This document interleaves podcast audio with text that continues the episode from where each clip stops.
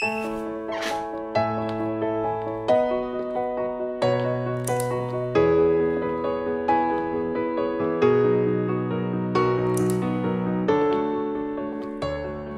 迎收听在场，我是管丢丢。每期我们都会邀请一家做的还不错的消费品公司的创始人，和他聊聊做对了什么。本期我们邀请的嘉宾是真味小梅园的创始人蒲文明。我个人很崇拜大单品的，就是如果不是因为我们要做线下渠道，我也愿意选择大单品切线上。我就把这个做做好，我把效率做做好，公司都不用那么多人，我只能公司五十个人就能做到我现在这个体量，或者一百个人就能做这个体量，所以你的公司会很轻，很挣钱。我也不要自己去建工厂，对吧？我把这个东西做做好，大概也还可以的。那如果说未来我十年我想做成一一百亿的收入，十个亿的净利润。那你就五百亿的市值，那你如果只靠线上，那肯定做不了了。那就是你就是以终为始来看你现在的整个布局啊。因为我们做的是预制菜，菜因为你天天吃，你必须要选择多 SKU 去做。今天我如果做的是一个方便食品，我一定是大单品。在这期播客的下集，我和真味小门园的创始人聊了一下大单品到底行不行。其实，在过往的几期播客里，我和嘉宾都聊过这个问题，大家得出的。结论是一样的，大单品的时代已经过去了。你做单一的 SKU 是不行的，你最好做爆一个品类，再能继续从零开始再开创一个，一直做下去才行。其实最近自热火锅不行了的新闻非常多哈，嗯，我们其实也看到了自热火锅的问题，我认为也是，就是，嗯，它是一个非常爆的单品，但之后。你可能没有别的东西来让他继续复购，就算爱吃辣的人，他也不会天天去吃火锅。他这个场景之下，你注定不会有那么多人复购。我们还聊了聊，为什么预制菜主要的阵地在线下，却还要做线上呢？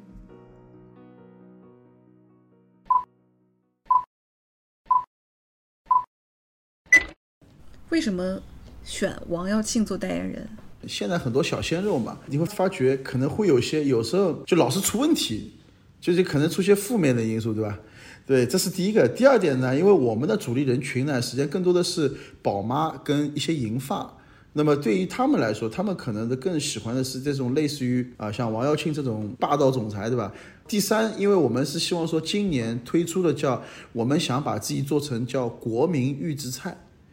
那么。那个王耀庆，他相对来说，大家就把他叫国民舅舅，跟我们有点契合。很少有预制菜说我要选一个代言人的，你当时是出于什么考虑？第一点，我们也是希望说，要让一些明星帮我们背背书啊。未来我们可能也会做一些招商加盟啊，包括未来我们也会做一些，就关键是怎么能帮助品牌得到很大的提升。有时候通过一些代言人呢，能帮我们做一些品牌出圈的事情。就可能以前大家不了解真味小面，哦，也要听看看到王耀庆啊在给小面代言，有可能他就会了解小面啊，包括他慢慢就会就会习惯，可能还是想不停的提升自己的品牌力吧。你对做品牌还是很有感觉的，但这跟你过去的经历就没有相似。你是怎么样去做品牌的，琢磨这个事儿的？最早的时候，我们刚创业的时候呢，实际上我们还是以卖货为主的。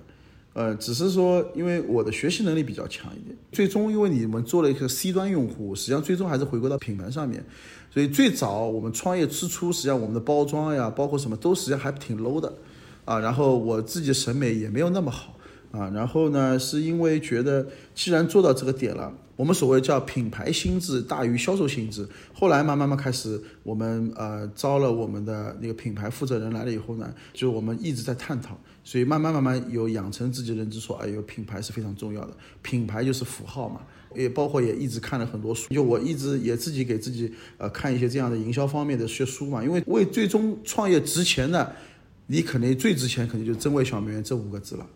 如果今天它不能变成一个超级符号，变成一个让全中国人民都认知的这样一个五个字的话，实际上我们这个做的这个创业是没有意义的。就你只是卖货，实际上你也没做出什么价值来。所以说，就是呃，对于品牌这一块的呃要求，实际上你是慢慢在提升的嘛。你们之前是在上海地区做过一些电梯广告？对，去年嘛，我们做了新潮啊，投了第一支 TVC。实际上就是去年投了以后，我们觉得小梅园的整个在上海的知名度一下提升了，所以说才会想到去找王耀庆做代言，然后今年继续投投放的，大概是这种情况。你肯定是特别算 RI 的一个人，那你会觉得这个高吗？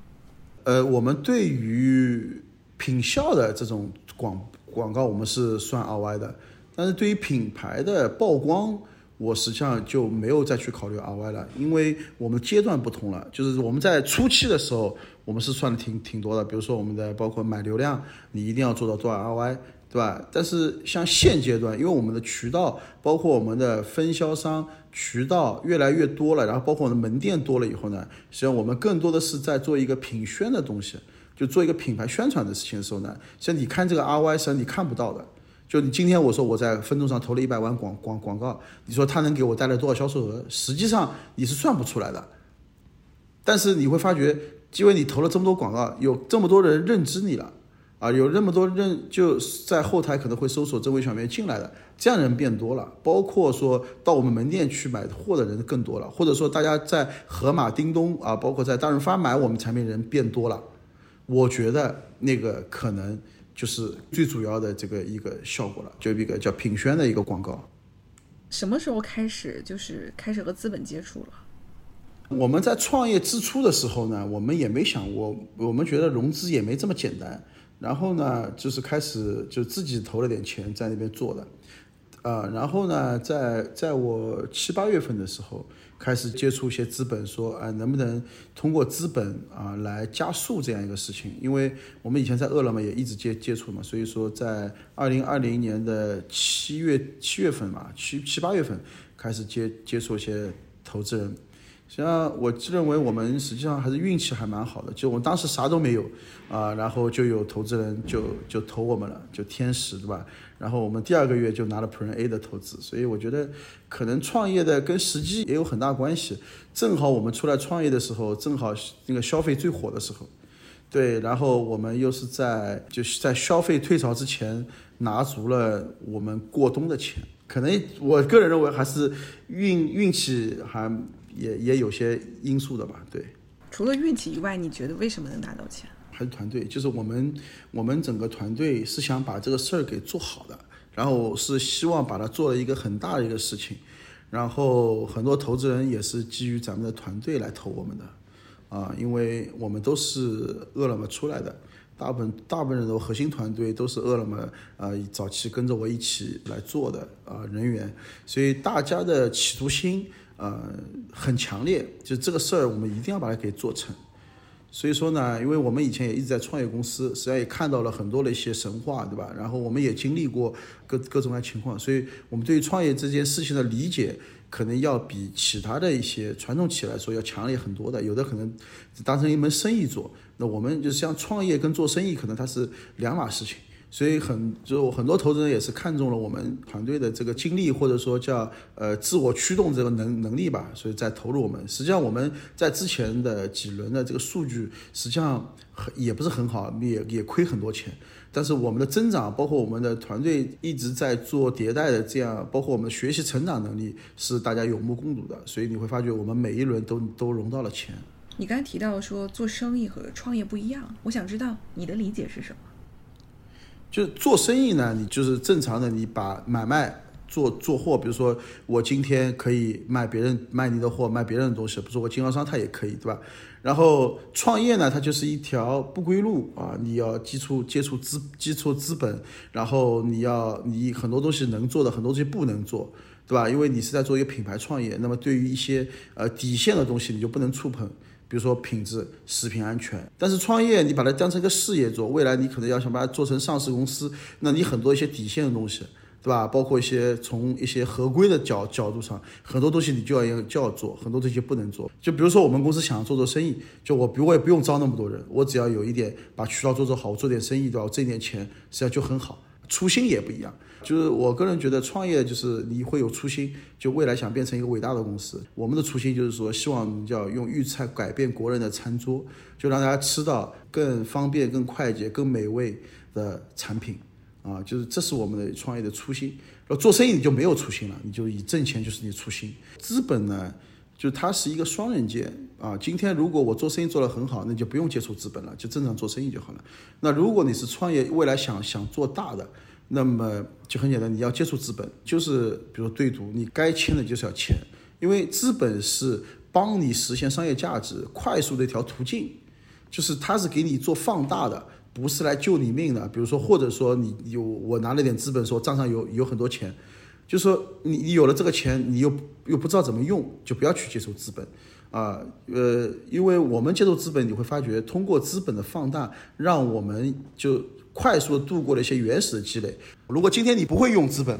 啊，或者说你不会用钱，资本给了你钱，我也不知道怎么用，那么就不要去接触，啊，就是我我们是这样认为的。那你是怎么用的？我们更多的是在人的上面啊，因为呃，所有的好的商业模式实际上都是基于基于人，啊，人才能把事儿给做好。就是你会发觉我们很多的团队是超配的，啊，你像我们很多的，就我举个例子啊，就是如果传统企业，你可能也不舍得招一个一百万年薪的，比如做做做技术出身的人，对不对啊？你也不用去招一个 BI 的人啊，然后可能就你自己看一看数据就好了，不。对吧？然后你也不用花很多钱自己去搭数据库，对吧？你你可能大概就就就做做生意就行了。那对于我们来说，我们对于这些的投入比较多一点啊，包括对于人的投入，包括我们的品牌负责人啊，包括我们的呃营销啊，包括我们的一些内内容团队。实际上我们前期都是在亏钱的啊，不不能说我今天挣了钱再去投入，实际上没有没有用的啊。前期这一块的呃投入，但是你会发觉你投进去以后。就你你的品牌力就增长就很快，啊，我举个小小例子，比如说我们去年虽然亏了很多钱，走了呃类似于像李佳琦啊、薇娅呀，包括我们走了很多一些大的主播，我们也花了很多钱去投了流量广告，对吧？但是现在你会发觉就会有收获，你知道吗？就这一次就是我们有很多呃，就今天我们有很多新疆的经销商来打电话给到我们，问我们要货。你想，我们从来也没有把货发到过新疆我，为什么新疆人民会来找我们来进我们预菜来买？就是因为里面很多经销商啊，包括我们的一些呃呃新新疆那边的一些渠道啊，然后买过我们产品啊，通过线上下单吃过我们产品，觉得我们产品很好啊，然后自己打了四零零零电电话给到我们。然后需要呃来经销我们产品，所以我们现在像很多像我们那个呃像青岛啊呃然后呃山东，包括像那个原觉和那个东三省，现在我们有很多的经销商都是通过四零零电话过来的，所以我觉得这就是一个品牌的一个一个价值提提升。然后你你投了这么多的钱啊，然后你是换来的就是很多的这些的经销商来帮你卖货。啊，你你现在你说你卖给经销商的货，你可能就挣钱了，对吧？但如如我们现在声量还不够，那么随着后面我们投入越来越大啊，收入越来越高，声量越来越好，是不是你的经销商会越来越多？所以你的收入会越来越好？那肯定是前期是需要你花钱去投入的，对。所以它是有一个时间差的。对，因为你不投，人家都不知你是什么品牌，然后你这个东西说我要我要卖给你，那我干嘛要市市面上有这么多东西，干嘛一定要选择小梅园呢？为为什么不能选择别人家呢？包括很多一些工厂品牌有很多啊，呃，他们的价格可能比我们还便宜，那为什么选择小梅园呢？那不就是因为咱们有一些品牌力了，然后很多用户对我们产品的口碑很好，或者说很多的一些用户啊在问他们要买这样的产品，对吧？才会有这么多经销商愿意来卖卖我们产品嘛？有需求才会才会有有这样的人来来嘛？以前大家会觉得呀，这个预制菜走不出江浙沪。对，我觉得这个是这样，这也是有点片面了。不是说预菜走不出江浙沪，是江浙沪以外没有好的供给，能理解吗？不是说它没有需求，是没有人能把好吃，就我前面说的叫方便快捷、好吃不贵的预制菜做出来，让江浙沪以外的这这些啊这些城市买过预这这样的预预制菜。我个人认为是供给的问题，不是需求的问题。需求是很明确的，你想要不然我们的如果今天呃没有这个预菜的需求的话，北京怎么我们的货发到北京为什么会卖的这么好？不现实的，还是供给的问题。因为供给是在因为在预菜在江浙沪地区有几家做的比较好的，像传统的企业，像魏之香呀、好得来，也深耕在呃华华东地区好久了啊，包括最早上海还有新雅粤粤菜馆对吧？新雅这样的产品也一直在用，在在生根，所以是有需求的。关键是你怎么能匹配出好的供给？什么时候你开始就是往外扩了？上海以外？我们在今年啊，今年六月份以后，我们开始。我们加大了对嗯，在全国市场的布局，因为是我们以前没有，去年实际上我们没有全国市场了，我们主要以华东地区。那么，因为在疫疫情以后呢，你会发觉有很多的很多的这种啊四零零的电话找到我们要代理我们产品啊，都是都是直接找找过来。然后我们发觉这个本来我们希望说明年开始，那后来有这么多人有这么意愿，包括很多经销商找到我们，包括因为当时有有有有很多就是当时美团买菜想找想找中微小面产品来卖的时候，有好多经销商打电话来问我们要货。后来我就觉得，那为什么我们不能提提前呢？那说明这个需求已经很很强烈了，所以我们要快速去响应。所以我们在今年在四个大区啊，我们在华东啊，在在北京、在武汉、在深圳，然后这四个大区我们招了我们这几个几个区区域负责人啊，区总，然后我们开始提前了在每个城市布局城市经理。来再做整个经销商的一个招募啊，跟这样的一个一个一个情况，所以你会发觉我们现在在北京跟深圳的量特别大，包括在武汉，啊，所以说也是今年六月份以后，疫情一放开以后，我们开始做了整个的全国市场的布布局，然后目前呃这些这些城市的销售额啊，包括渠道的铺货率啊，目前都啊都算增长比较快的。这个一旦走出华东，对你的能力的要求是什么？你的销售团队的销售能力啊，啊，包括你的产品的能力，包括呃跟经销商的呃管理能力，这几个点都很重要的。供应链不是挑战吗？实际上是这样的，就是说，嗯，如果是干线的供应链，我们供应链里面分分很多啊，就我们解释一下，供应链它有啊有有有很多的叫采购、物流、品控、计划啊，包括一些很。很很很多都在供应链里面，呃，我们这里所的供应链就叫把它叫物流吧，我们叫它叫物流，啊，物流目前从全国的干线物流实际上已经成本很很低了，已经是一个很成熟的事情了，啊，你你干线可以零零单，也可以整车，啊，这样的话呢，你只要算好我的每一箱的货值，啊，然后我的配送费，啊，你把它算好的话，你算在你的自己这额度里面，一般也就占三四个点，所以我觉得。干线的物流实际上非常成熟，影响不大的。现在难点就在于出直接 to C 端的冷链物流会比较难一点啊，因为目前还没有。如果要用到 to C 端的这个，它的价值就就特别贵。如果用冷链的话，所以大家都是现在都是放呃泡沫箱里面放冷媒，然后走的还是那种常温的这种快递体系。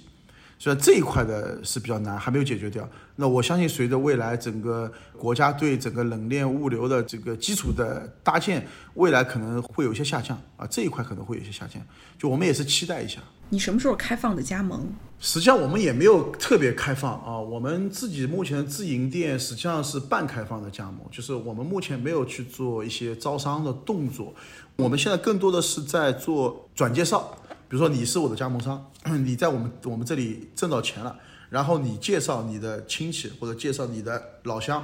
来做，我们才允许你做。因为我们现在整个的呃体系化搭建还没有没有做好，包括我们自己认为我们整个运营团队的管理能力还没有到我们我们想着做的这样一个情况。因为我们不想做成一个割韭菜的品牌，所以我们在锻炼自己能力。所以你看，我们基本上一百个门店里面百分之七八十都是自营店。我们在打磨自己的管理能力，打磨我们自己的团队能力。呃，未来我们希望说，我们的加盟店跟我的直营店要长得一模一样，包括未来我们管理都是一模一样的。所以我们现在没有开对外开放全部的招商加盟，所以我们希望等到一个合适的一个时机点，比如在明年的某个时间点，我们开始大范围招商。对我们不想做成像舌尖，包括像去店这样的一种情况。你觉得什么时候就可以了？以及要准备好什么才可以？我们自己的门店要打打磨出来，我们要保证我们自营门店百分之八十的门店能盈利，我们才敢做招商。因为我们自营的门店的成本要更高一点，那么加盟商的成本会更低一点。但是我们自营店的管理能力强了，加盟店的管理能力弱一点，当我们自己百分之八十门店能挣钱了，那么就会有百分之九十的加盟商能挣钱。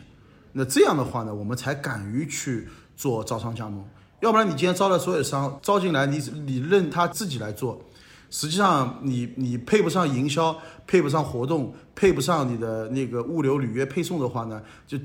加盟商他很难通过他一己之力把这个店给做挣钱的啊，除非说他真的很会做生意。那如果今天这个人很会做生意，他干嘛要加盟我呢？他自己进点产品，他自己也能卖啊。他自己开个生鲜店，或者开一个啊经典开冻品店，他也能挣钱。就是因为那些加盟商或者那些叫小白，或或者说想想通过自己努力来来来挣钱的那些人，没有一些专业的技能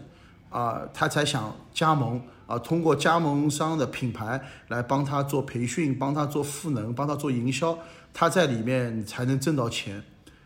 要不然的话，你很多都是比如变成割韭菜品牌了嘛。所以我们不想这样做的。所以趣店和陆正耀这样的，一开始他就在做开放加盟，那明显就是割韭菜。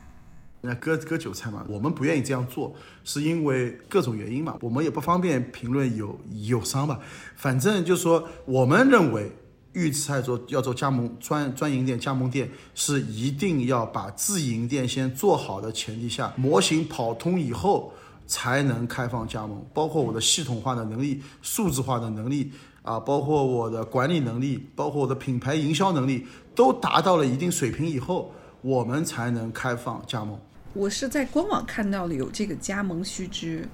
就我以为已经完全开放了这个。没有没有，那只是一个入口啊，只是告诉大家有这样一个情况，就大家可以报个名，但是最终能不能变成我加盟商，我们要审核的。啊，包括最终他来，不是说你今天有个钱想开个店，我就给你开了，大部分也不行，他必须要到上海来，到我店里面来，沉浸式的，呃，干个几天，干个一周，然后你才能选择加盟我们，要不然我们不是说你出钱我就给你开的。我看这里面有几个要求，地理位置是在商业街区、社区门口、菜场周边，然后就这个地理位置是为什么是这样？是你们测算过的，觉得？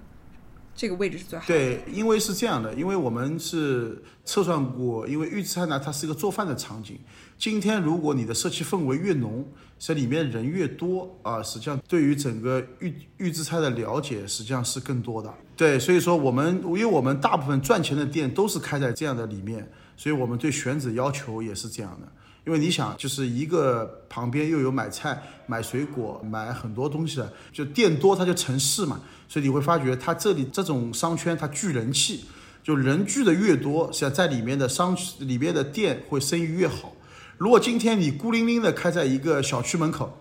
旁边也没有什么，就没人愿意到你这来逛，所以你会发觉这里面的生意也不会有特别好的。所以我们对于啊这个前期的加盟商的要求也还选址还是要求蛮高的。然后紧跟着还有一个面积的要求，我看到是十二到三十平米，那这个是根据什么？因为我们主要是就是四台冰箱啊，你十二个平方，你最少要满足三台冰箱要能放啊，要不然的话你太小的话，你你也你也做不了嘛。那太大也没有意义。我感觉这个单店模型其实已经出来了，就是这个啊，对。你们那个城市模型呢？对，上海肯定已经没问题了。我们上海已经开了一百家店了，所以我们现在杭州、宁波都还没有开了。上海的我们目前可能百分之八十的店是盈利的，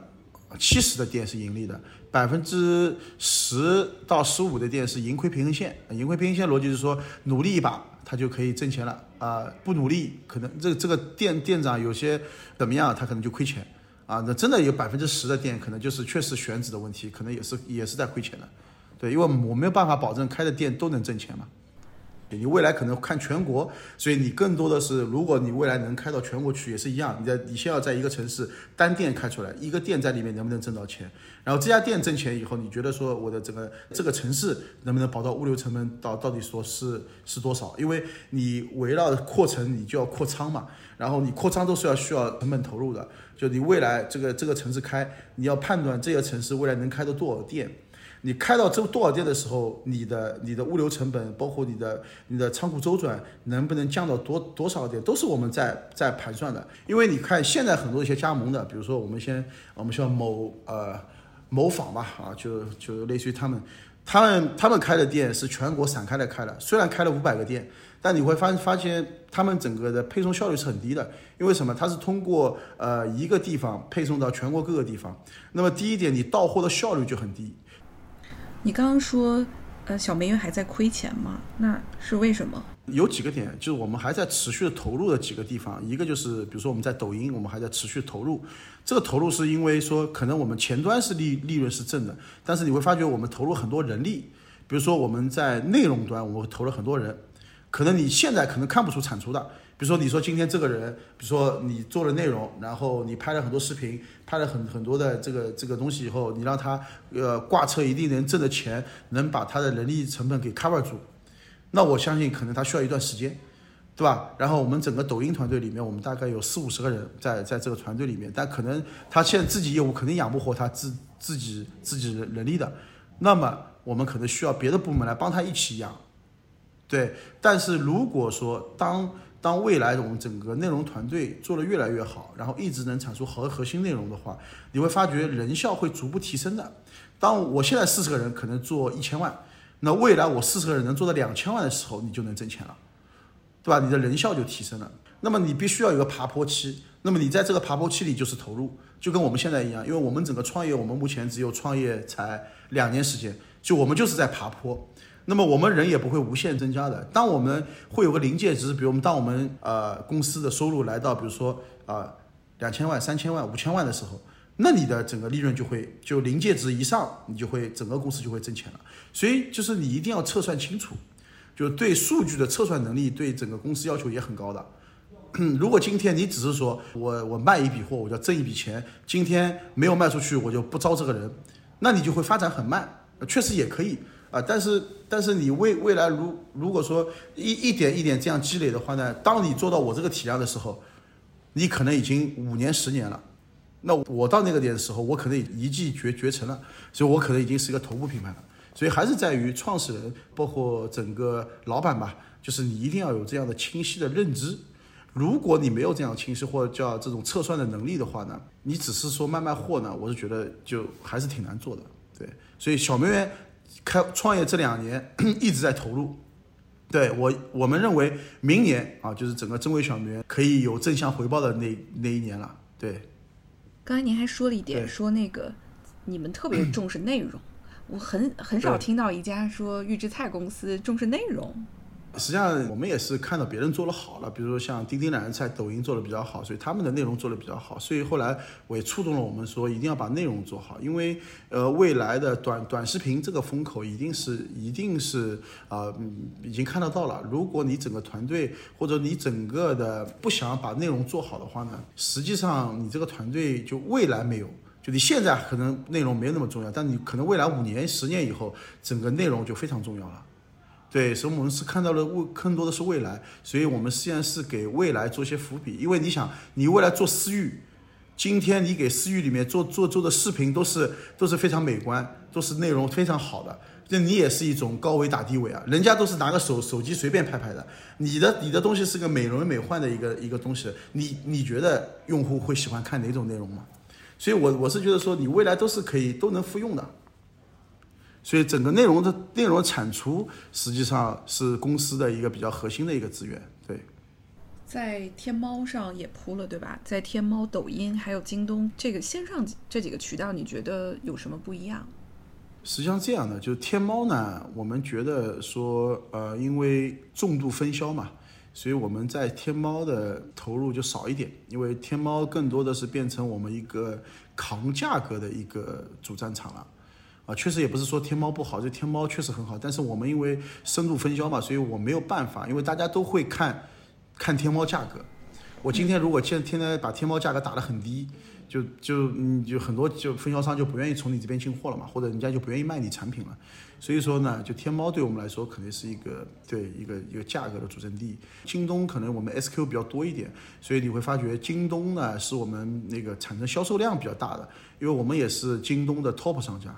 拼多多也就正常是卖货的，抖音呢是未来我们产出内容比较好的，所以我们更多的是做做内容。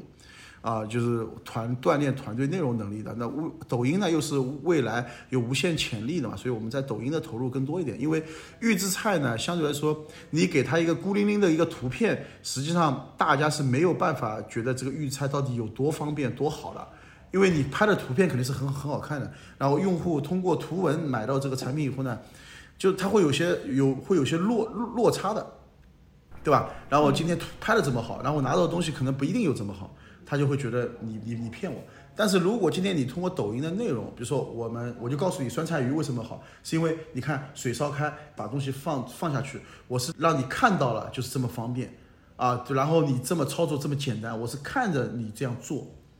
那么用户就就天然的就觉得方便，他直接就下单了。就抖音是天然可以做好预制菜的这样一个平台的机会，包括未来像呃视频号、短视频这一块也是能做好视频。所以抖音的效率是很高的。对，一旦投入以后，它是有有回馈的。然后当你内容做好了以后呢，你会发觉前期是亏钱多一点，后后期就挣钱多一点了。预制菜的市场到底有多大？大家说的什么几千亿啊、几万亿啊、一万亿啊？我觉得对我们做品牌来说，我们不关注这种大的方向，我们看复合增长率的啊。为为什么呢？因为你说你几万亿，这都是未来。我们看的是，比如说它每年有多少复合增长率。从目前数据来看，它每年有百分之二十到三十的复合增长率，这就非常高了。就不管你经济现在体量有有有多大，因为有的人呢，就统计的这个东西不一样，比如说。就统计预测叫广义预测，那它可能就就是三千亿的，因为它把很多别的东西都加进去了。那么狭义预测，有人说可能一千亿，有的说五百亿，我就不 care，我觉得那个那个值都是对我们来说，我们我们不去看。我关注这个行业的成长度，行业成长度就是它复合增长率。如果这个行业的复合增长率特别高，那么你就在一个高速增长的行业，你在这个高速增长行业，你就必须快速的去做增长。因为你，你如果不能在一个高速增长行业里面也自己做高速增长的话，你未来是会被别人给取代的。所以我们对整个整个的增长要求是比较高的，哪怕有些时候可能这个东西亏点钱了，我们也要也也要可能也要去做，是因为你要抢占先机啊，抢占品牌，抢占品牌的这个新心智这样一个事情。所以这个事情呢，我们是想想得很明白的。就如果说在一个高速增长行业里面，你不能每年做做到百分之五十以上增长的话呢，就你很容易被别人给给超越了。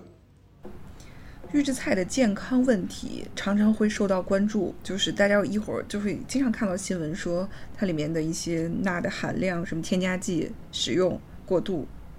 实际上，这个都是大大大家呢，还是有点焦虑了啊。如果大家觉得那个钠含量焦虑，你就那么这个市面上的像像那类似的这种方便方便食品啊，你都不能吃了啊。类似于像那种自嗨锅呀，那个东西，大家去吃它干嘛？那那那个东西更更那啥了啊。我们也不不不评判了，大家去看看那个配料表后面的这个这个这个这个情况。就是说呢，现在也有很多的啊，有的人有的说预菜不好。啊，或者怎么样？实际上他们是对于预制菜或者叫食品工业的不了解，啊，大家只是一种情怀，能理解为什么？就是大家现在抨击预菜最大的一个逻辑是情怀的问题，就是说大家会发觉，就有了预菜以后，会有更多的厨师会会消失，啊，大家会吃不到好像现炒的更更怎么样的产品，其实更多是情怀。实际上，如果真的是从食品安全角度来看，预制菜实际上是更安全的。因为它是从工厂都做出来以后的产品，因为你想，国家对工厂的监管要远远大于那些夫妻老婆店的监监管。就如果你你愿意去一些一个夫妻老婆店吃现炒的，你更难更难监管它。它里面放了很多的高糖高油，包括它的那个油用什么你都不知道的前提下，实际上你的风险是更大的。对，那么对于我们来说，我们现在也是一直在在做一些轻配料，就是我们也会做一些配料表的优化，包括我们也会现在做了一些呃钠含量低一点的啊，包括我们在腌制的时候，更多的是是会一些，所以你会发觉我们更多是叫呃呃那种调理的调味的产品，只是做了一些简单的腌制，然后不会增加更多的一些添加物啊，包括防腐防腐剂我们本来就本来就就不加的。从食品安全上来讲，一定是预制菜会远远。好过那些我所谓的传统的这种餐厅、夫妻店啊，包括一些啊，真的很多一些中中餐厅，很大的中餐厅。如果你们去过他们的，去过他们后后后厨，今天你是从毛菜开始洗切配，最后上，你去看过他们后厨以后，你可能也不愿意，不太愿意去吃了。真正真正干净的后厨，一定是就是你很多东西都已经在中央工厂做完了，就是预预制菜到你门店以后，你才是这个食品安全才能得到保保障的。不需要教育市场吗？呃，当然是要教育市场了。就是你会发觉，我们这两年做预菜，在像我们刚创业那个时候，我们在社区里面铺我们预菜的时候，我觉得很难，很累。就是我把货卖给卖给这些小老板，小老板说为什么卖你中？你这预菜又不好卖，就我干嘛不不能卖卖卖别的？一定要卖卖你预菜？就我们很多的一些销售人员要花了很多的时间去教育这些小老板，然后包括我们当时在社区里面卖货的时候，我们找了自己很多导购来给给给用户介绍这个产品怎么怎么怎么好。通过这两年的教育下来，然后你会发觉在社区里面变卖预菜就变成了一个。呃，可实现的事情，所以你会发觉我们在现在开了有一百多家店，这一百多家店还能盈利，是是需要你持续的去教育。包括我们现在每周会做两次会员日，会做些折扣，会做些低价预制菜。不光是我们，就你会发觉现在所有的渠道都在做预制菜，盒马、叮咚啊，然后美团啊，包括大润发、家乐福，现在都在主推预制菜。因为我因为你因为我们在以前进渠道是很难的，包括我们现在跟物美去，当时跟物美去谈的时候，他说你要经常费、坑位啊，一巴拉巴拉这么多的费用。现在因为所有大家看到预制菜做的好了以后呢，大家发觉预制菜的需求特别强，这渠道就专门拿了很大一截，包括像永辉成立了预制菜部门，有专门的采购来来对接预制菜，拿了很多节货架出来，专门陈列预制菜。所以这就是所有渠道一起来合力来推广预制菜的时候呢，你整个预制菜未来会更多的走向千家万户，所以你会发觉你越往后预制菜会越好做的，这是一个全行业都在发力，哎，不光靠你一家。如果今天如果没有人家都都在做，只有真味小面去来去来做这个事情，我觉得是很难的。但是现在所有渠道都在发力啊，包括所有品牌都在做，包括很多的一些呃，不管是餐饮企业也好，包括那个类似于这种呃工厂也好，都在做这样的事情的时候，其实谁能迅速抢占，我我觉得你才能才能占领一席之地。你看现在很多熟食店也也很多个人的熟食店，对吧？然后有品牌的熟食店，有各种各样全在做，所以我是觉得说预制菜未来一定会百花齐放。那肯定会有区域头部啊，区域的龙头会有全国的龙头，对吧？未来你想做成啊全国性的龙头还是区域性龙头都可以，哪怕城市的一个龙头也很好，就是你选择的一个时机点的问题。你也可以选择现在进入，现在进入就可能难一点，可能现在的整个的整个的用户心智的教育可能还没有那么好。你也可以选择五年以后进入，那五年以后进入确实赛赛道已经已经很好了。但是你在进入的时候，你就你就不可能变成龙头，所以你在里面挣挣钱是可以的。你想，人家已经有些先发了嘛，对吧？你未来就不一定有这个机会做成区域的龙头或者叫全国龙头。为什么二零二零年那个时间点是最好的？就是因为疫情嘛。我觉得它里面有一个催化的作用。实际上，疫情实际上是改变了人的一个，就改变了我们很多的一些一些行为习惯。大家觉得有点吃吃外卖也也蛮好。就预菜的整个增增速高呢，它是由几点因素决定的。第一是外外卖啊，外卖越来越贵了，因为你会发觉外卖现在已经跟跟饿了么、跟美团垄断以后，你会发觉点外卖是不是贵了？但是你到二零一五年的时候，你当时的外卖是什么样子的？当时外卖是不是九块九就可以吃盒饭了，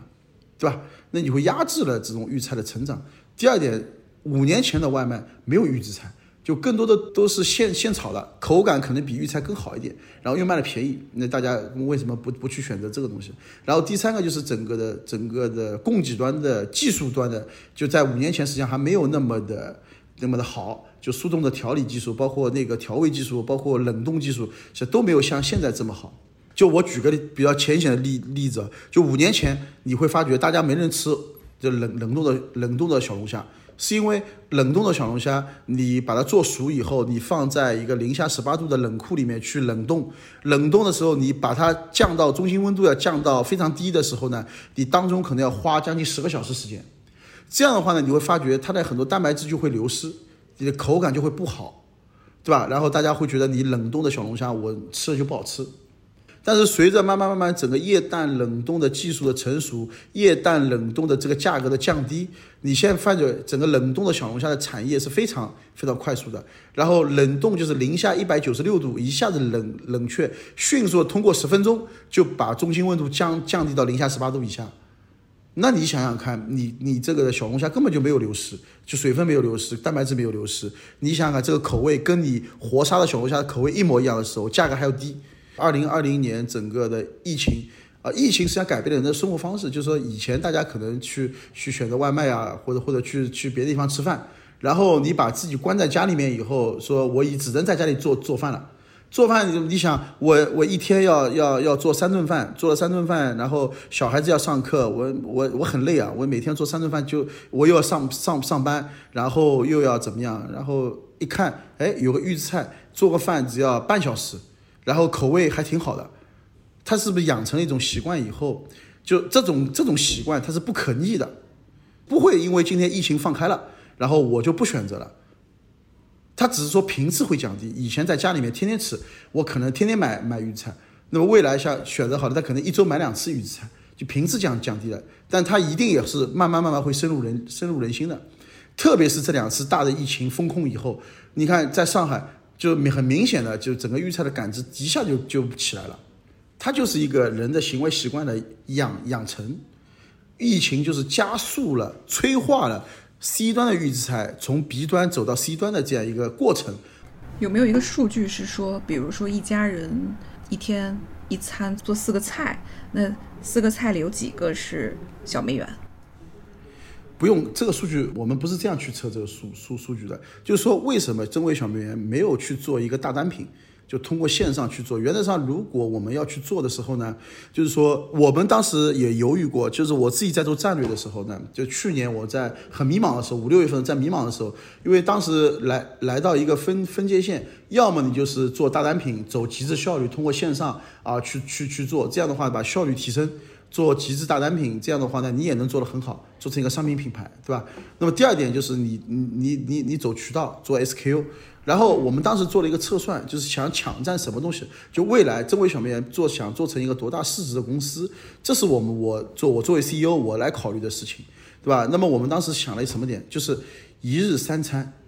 早餐肯定是大概率你很难的，反正就是就反正馒头、包子、水饺啊、馄饨，就这比较简简单的，就是大概也不会有太多 SQ 的。那么中中餐跟晚餐。那大概率更多的可能是晚是晚餐，对吧？中中午饭大家很多上班的可能会在对会在那个外卖上解决，所以你你你也很难说切进去。就大部分应该是在晚餐这一顿场景里面，就是今天比如说我我们家里面今天比如说我们有呃，如果今天是一家小小夫妻三口之家，你可能就是三菜或者四菜一汤；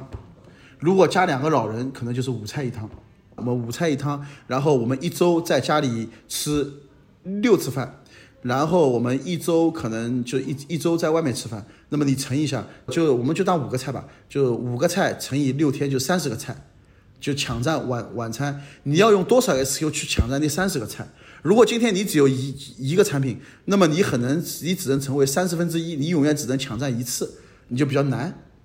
能理解我意思？因为吃饭这个事情，大家一定是换着花样了，不可能我我今天这五个菜每天都是一样重复重复的。这是不可能的，他一定会五个菜每天都是不一样，在不停的换着花样的。因为中国人对吃饭这件事情一定要换着换着口味来的。所以如果你今天做大单品，你永远只能抢占一个菜，一个菜里面还一周定最多出现一次，所以你有一个一个概率问题。但是今天我有三十个菜，比如说我用一个门店有三十个菜。我每是不是我我就我抢占他这个菜的几率就会大一点，是我们基于这个逻辑来做整个战略的，所以我们说我们要多 SKU，然后多了 SKU，我们要需要自建渠道，就未来我们要自建工厂，所就是所有都是为了抢占那个晚餐里面五五个菜里面的一个菜到两个菜，因为抢了，对这个场景一定是在这里出现的。那我们还会有些面点，比如像葱油饼，你抢呢就是早餐，早餐里面比如说。到底能抢占早早餐里面一到两个份额，那么这样的话你就能做得很大。要不然你你说你未来想想做成一百亿收入、一百亿市值以上，这个就你的场景不大，你怎么可能做成这么大呢？不可能的呀。你自己最喜欢吃的是什么？自己的产品？我们的所有产品都是我自己喜欢吃的。要不然我们也不会推出来哈。我们家的就我们公司所有产品，我都拿回去给我女儿吃的。你是怎么看毛利这个事儿的？它是一个高毛利的行业吗？看你跟跟什么比。如果你跟美妆、咖啡啊，类似于这种有溢价的这种这种比呢，确实它毛利不是很高的。但是你去跟生鲜比，实际上它的毛利还是蛮高的。那这个行业的普遍的毛利是多少？预制菜的毛利？基本上，呃，差不多，呃，你看微之香的报报表来看，它的给经经他自己有三十个点毛利，然后加盟商大概有三十个毛利，应该如果是从终端直接到零售价格，应该也有个五五十个点毛利以上了，五十个点到五十五个点左右，大概是这么多。就从食材原材料成本到终端产产品。啊，可能会有这么多毛利，但是它每一端的那个成就效率都都会拿掉一点，所以真正说净利润就不会那么高了。零一的投资人跟我说，你是一个特别会抠毛利的人。我们更注重是效率，倒不是说抠毛利，是抠效率。该花钱的怎么花，不该花钱我们不花。哪个是不该花的钱呢？就是你那些没用的这种营销。啊，我们可能不可能不会花没用的一些差旅，包括一些营销，我们不会花的。但是我愿意把钱花在人上面，比如说我们很多公司很多核心的人，我们开很高的工资，这是我我愿意的，只要他给公司有有意义啊，这这个钱我是愿意舍得花的，就看你投资在哪里，因为你把钱花在投流量上面，实际上。嗯，呃，就你流量，你有钱的时候你有流量，你没钱的时候你就没有流量了。那就是就是就这也是为什么前面资本投了很多宣消费受伤很严重，就这个逻辑。我有钱我我就投，没有钱我就我不投我就没有销量了，所以这比较难。嗯，我想知道，比如说在京东卖的和你们的就是线下的直营店里面卖的，呃，就专卖店卖的这个产品一样吗？就是哪个卖的更好？比如说。可能线下呃专卖店卖的是某款产品好，那线上可能不是那款，不尽然是同一款。大部分一样的，就京东里面卖的 top 品，也是我们线下卖的 top 品，因为就这几个产品好卖。对，主要是人群不一样，就是说线下就岁数更偏大一点，因为他可能用不了网，他也下不了单的，他可能是在在线下买。那么就因为我们招牌就这几个吧，比如说像我们的酸菜鱼、炸猪排、葱油饼，对吧？牛肉饼，这都是我招牌。双十一刚刚过去啊，就是你们的成绩怎么样？实际上是这样的，就我们整个双十一全渠道对比去年有百分之一百的增长，但是我们也不想宣传，因为也没有什么大的意义，因为我们是全渠道都都都在做的，是翻倍的增长了。就今年啊，对比去年是翻倍增长了。但是我我觉得双十一呢，就大家把它变成一个神话一样，我们我们倒从来没有注重说说这种脉冲式的这种生意。比如说，通过一个一个节，啪一下把拉得很高，过了以后，啪又又又又掉下来。因为这种生意呢，我觉得不是特别健康。就我们更多的是放在日销。你让我在双十一再释放出更多的这个优优惠力度，可能我也没有了。所以说，我们也就是正常，就是注重一些日销，然后因为流量比比双十一流量会比较大嘛，所以你会发觉我们额外增加一点小的赠赠品，所以我们借助这一波流量，所以增长呢也是可以的。但是我们没有去做什么战报呀，因为我觉得这个这个是应该的，而不是说我一定要去报报喜。嗯，我觉得翻个倍增长，我觉得也没有什么好好好夸虚的，所以我们也不做战报。对。你去年定的目标是什么？我们定的业务收入目标呢，是基本上每年都是能达得成的啊，都是能达得成的。主要是营业额的目标已经达成了吗？我们对比去年翻了个倍。我们原则定的是翻一点五倍，但是后来因为今年的，因为当中有几个月不是疫疫情嘛，很多门店没开出来，所以就最终还是翻了一个倍。就我们内部的目标是全部全部达成的。所以现在到了两个亿，不止。对，具体数据我我我就不跟你不跟你分享了，但肯定不止啊。对，对，不至于这么点啊。然后你想，我们开都开一百多家门店了，我只有这不不不会不会这么点点业绩的。今年大家就是普遍会觉得说，就消费不行了，那很多人都在唱衰消费，以及也没有那么多人投消费了。你是怎么看这个事儿的？这叫回归理性，这是个好事情。那你刚才说到了过冬的钱，就是对小梅园来说，你觉得多少钱是可以过冬的钱，以及这个冬，你认为这个冬天是需要多久？是这样的，就是说说了嘛，你不能只基于融资这样一个事情，就资本不不只能给你加速，不是给你救命的啊！千万不要把它当成资本，当成一个怎么样？就是今天你一定要是不依赖于资本，你还能活得很好的这样一个一个公司，消费品你才能做好。就我们现在目前都是都会把把现金流看得看得最最重，然后把回款啊，把现金流、把库存周转放在放在我们整个公司的重中之重啊。这真的盈亏就挣钱挣一点钱，亏一点钱。我觉得都问题不大啊，但是就是现金流库存周转这一块是比较重重要的，所以说我们是有个测算的，未来的包括门店，包括整个的这个事情做做大以后，就你你应该是不用再通过资本了啊，资本是加速，那有资本那那最最好，对吧？你有资本你就快速一点，你没资本你就慢一点，但走得稳一点就好了。如果重新给一次机会啊，就二零二零年重，就是又回到二零二零年，你会觉得有哪些是可以优化的？是可以做得更好的。一上来就应该先把品牌做好，对，一上来就要把包装什么，不像不要像我们就跑着跑着再开始迭代，就很累。然后就先想明白啊，然后准备充分啊，然后直接就开始开干，然后重新开始呢，就不要散着散着做，就线上只聚焦一个渠道。比如说我们当时抖音，如果我们在二零二零年就聚焦抖抖音，现在已经做得很好了。对，所以说基本对我们像当时，当时就是在呃先卖货嘛啊，当时我们就是先卖货了，就原则上应该先把整个品牌立起来，品牌的视觉 VI 视觉全部做完啊，然后再开始呃推渠道啊，可能就会更好，就好会少走很多弯路。为什么二零二零年如果你做抖音会更好呢？是因为那时候有更大的红利吗？啊，对啊，啊肯定有更大红利啊，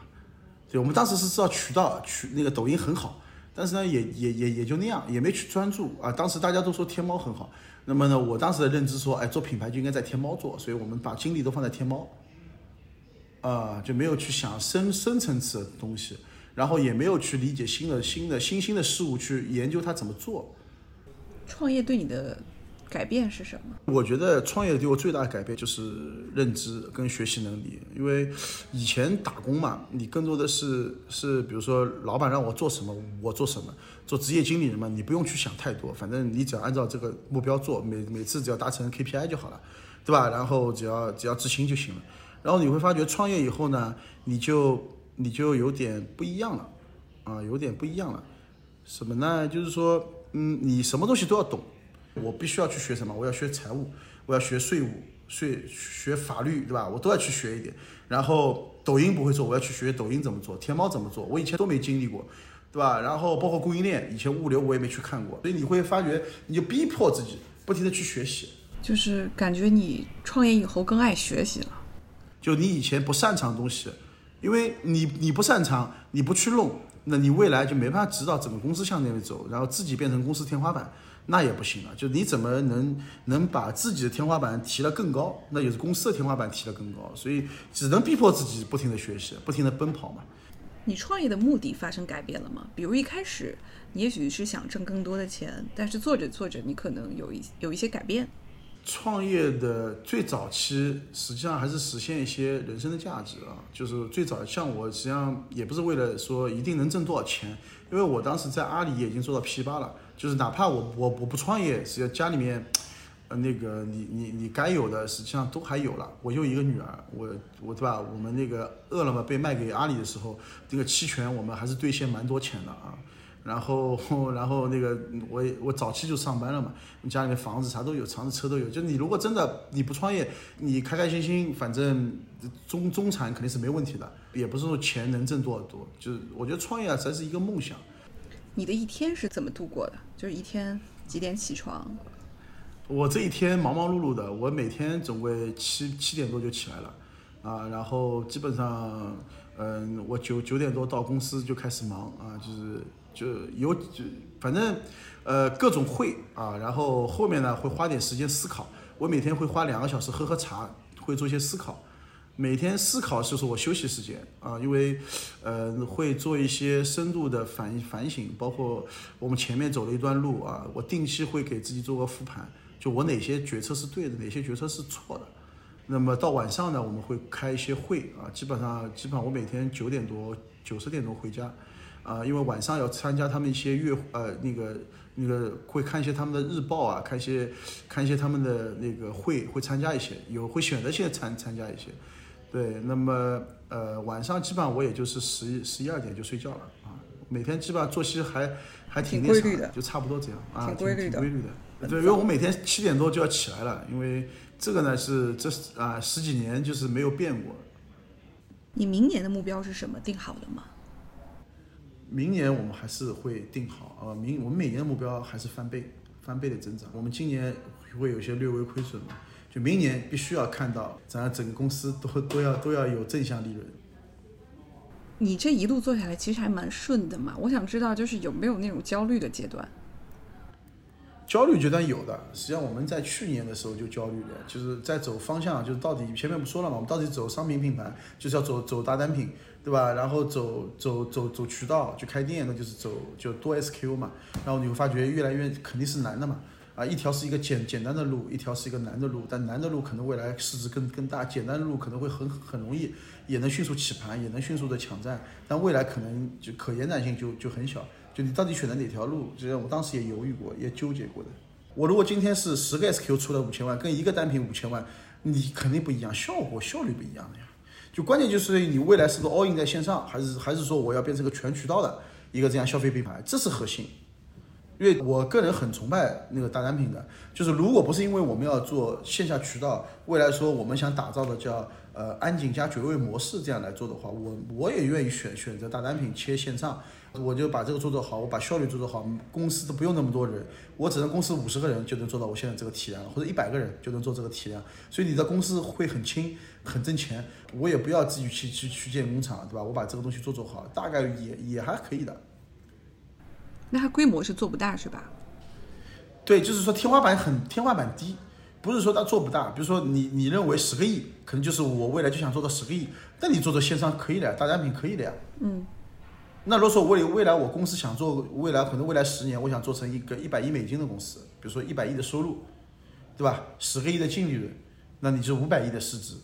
那你要你要做成什么样子？那你如果只靠线上，那肯定肯定做做不了了。那就是你就是以终为始来看你现在的整个整个布布局啊。如果今天我就想做个小而美的，确实也可以的，做个小而美，你就对吧？五就四五十个亿的股市市值公司，对吧？中国也一大也一大把了。对吧？你也可以的，就大单品，你就走走大单品就好了，效率更高。须知歌咏，诗词声音。